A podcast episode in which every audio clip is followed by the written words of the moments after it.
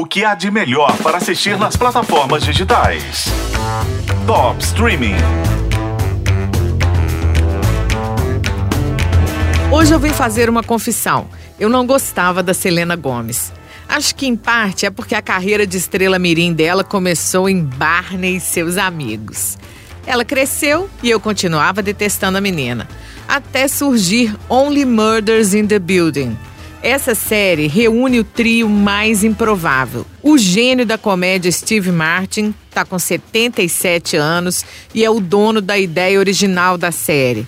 Um amigo dele, o Martin Short, de 73, que também é ator e comediante super premiado, e a Selena Gomes. Juro que eu achei que nada de bom ia sair dessa mistura. Até que eu, de fato, assisti Only Murders in the Building. A série é uma delícia. É suspense com o famoso Quem Matou. É super atual, inteligente, é divertida demais e é sucesso absoluto de audiência. Ao mesmo tempo que tem momentos de comédia pastelão super bem feitos, a série tem um lado introspectivo, porque os três personagens principais são solitários, trazem seus passados, suas famílias, seus amores perdidos e seus fracassos pessoais. Os três atores são Charles, Oliver e Mabel. Eles moram no edifício Arconia, em Nova York, que existe de verdade e é um condomínio enorme com jardins, pátios, salões, porões. Para falar rapidamente, uma pessoa morre no prédio e esses três moradores acabam se unindo numa investigação amadora do crime. O que importa é saber se tem uma assassina solta e está morando em algum lugar no nosso prédio. O Charles é um ator de um sucesso só, mas estava no ostracismo. O Oliver era produtor de teatro e estava devendo até as calças. E a Mabel?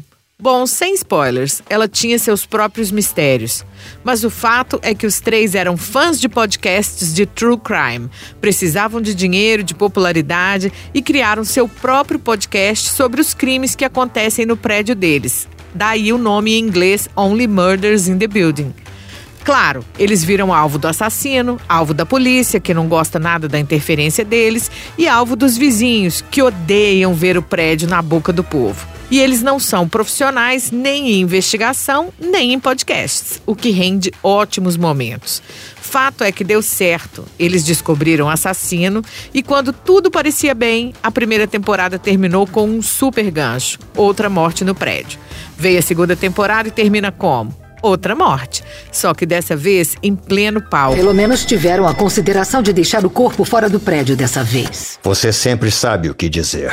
E mais uma vez, com participações mais que especiais: Meryl Streep e Paul Rudd. A terceira temporada de Only Murders in the Building estreia na terça-feira, dia 8 de agosto, no Star Plus. Eu sou a Isis Mota e esse é o Top Streaming, que você ouve nos tocadores de podcast e na FM O Tempo.